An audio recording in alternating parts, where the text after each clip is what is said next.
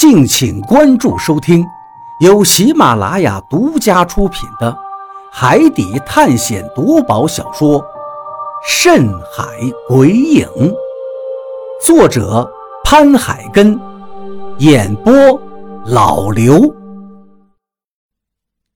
第一百一十一章：徐福的秘密。这些文字。好像是描述这些话的内容的。张广川打量了一眼古画下面配的文字，便已经看出了端倪。啊，那你快说一下，这每幅画文字都是怎么描述的？原本我们就好奇，这些古画上面到底画的是什么意思。如今听了张广川的话，自然心头一喜，赶紧催促他。张广川点点头，然后指着第一幅画说道：“你们看，这第一幅画，画的是在秦朝时期，有一个村子爆发了一种瘟疫，人会一夜白头，迅速的变老，身体的器官机能快速枯竭，然后死去。而且，凡是跟他有接触的人，甚至接触过病人碰过的物品，也都会被传染，治不了，举国恐慌。”这怎么听起来有点像何洛当年的病症啊？一听这话，我顿时惊呆了，因为何洛的遗传病也是快速变老，只不过他得的是遗传病，只会遗传而不会传染。何洛也几乎傻了眼。我们家以前本来是没有这种遗传病的，只是祖上来过了仙山才感染上的。自此，家族中才有了这种遗传怪病。这么说，难道我家的遗传病就是在这仙山上感染的？何洛显然非常的震惊，然后他急忙催促道：“快，你快看看后面的话，说的是什么事儿？”张广川此时也对这些画面充满了好奇，毕竟是两千多年前的事情。竟然会在何洛身上发生传染病，于是他也不再废话，赶紧看向下一幅字画。看了一眼，他说道：“这幅画讲的是秦始皇担心这种瘟疫发展下去，恐怕会蔓延到全国，于是为了根除这种瘟病，他接见了方士徐福。徐福主动请缨，把那些病原体带离秦国。”第三幅画，画的就是徐福带着那些得病的人离开秦国了。我惊讶地问道：“因为第三幅画就是一个老道士带着一群小孩背朝城门的景象。”张广川点了点头：“是的，下面的文字内容就是说，徐福把那些感染了瘟疫的人全都带离了秦国，人数将近三千人，浩浩荡荡的。”你接着说，何洛提醒了一句。张广川指着下面一幅图道：“接着，他们就出海了，一路漂洋过海，来到了岱屿。不过，他们只是稍作停留，最后来到了元桥。在元桥岛上，徐福找到了一个天然溶洞。在溶洞里，他将那些感染了瘟疫的三千个病人全都活埋在了那里。”啊，这里画的，就是这里呀。这时，张广川也发现，画中的场景就是我们眼下的这个溶洞，所以他也十分的震惊。我点点头道：“是啊，这画里画的就是这儿。你继续看下面是怎么说的。”张广川继续提示道：“徐福为了不让瘟疫散播出去。”就施展法术，弄出了一个结界，让世人永远也发现不了这个地方。结界，我听了不由一愣。对，就是结界。张广川点点头道：“应该就是神话故事里的那种法术，可以设置一个独立的时空。我想，这就是为什么百慕大海域。”会与外面的世界不一样的原因吧。听了这个话，我惊讶透顶，不过却又不得不相信这一切可能就是真的，因为你根本没有其他办法能够解释得清楚我们在百慕大不断穿越时空的事情。原来，这一切的一切都是徐福的法术——时空结界。想到这里，我感到一阵不可思议，这太神奇了。这时，张广川又指着最后一幅画说道：“你们看，这最后一幅画是说，如果有谁无意中闯入这里，这块罗盘可以指引方向，让你逃出结界。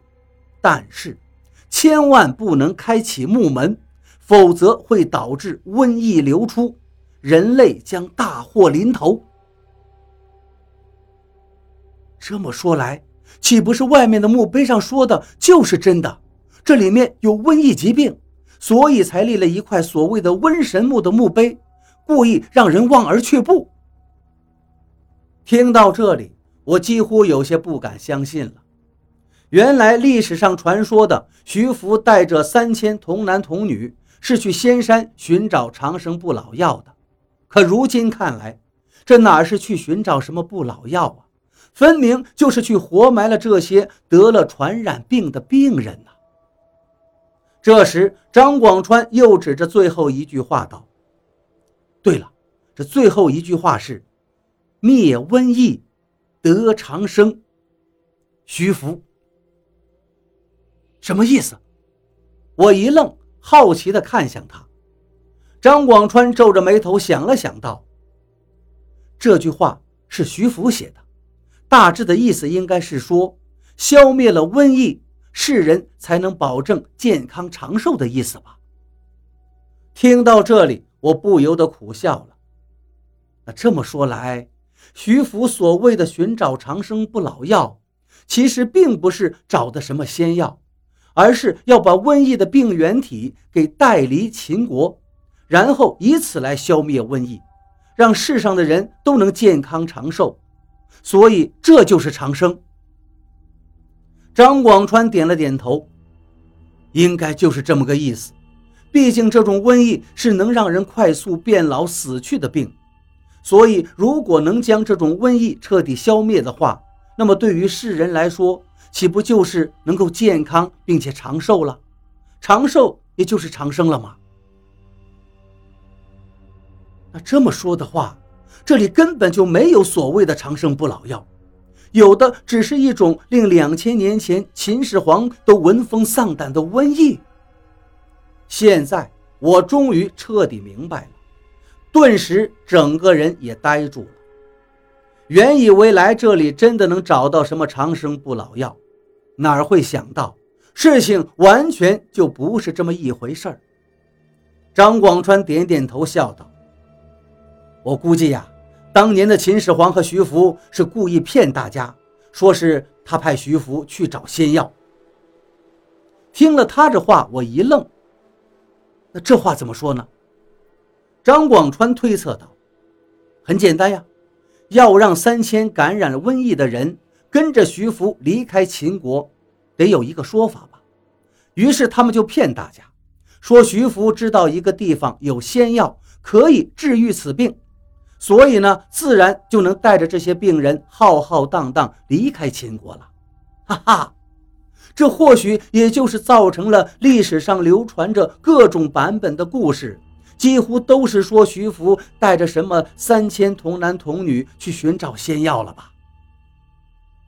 张广川的推测听上去还真有几分道理，秦皇或许真的是和徐福两个人做了一个局。把那些病人给骗出来了。想不到徐福出海寻找仙药的故事，不仅骗过了所有的人，而且还骗了我们两千多年。在这两千年的岁月长河中，有人怀疑过徐福就是一个骗子，也有人怀疑历史上或许根本就没有徐福这个人。但是却没有一个人真正发现徐福出海的秘密。想到这儿，我既感到震惊，更觉得不可思议。徐福到底是一个什么样的人？是一个医生还是一个方士？说他是好人吧，他却骗了几千病者，然后将他们活埋在这个岛上，无比的残酷。可若说他是坏人吧，他这么做却又是为了消除瘟疫，为了让世人能够健康长寿。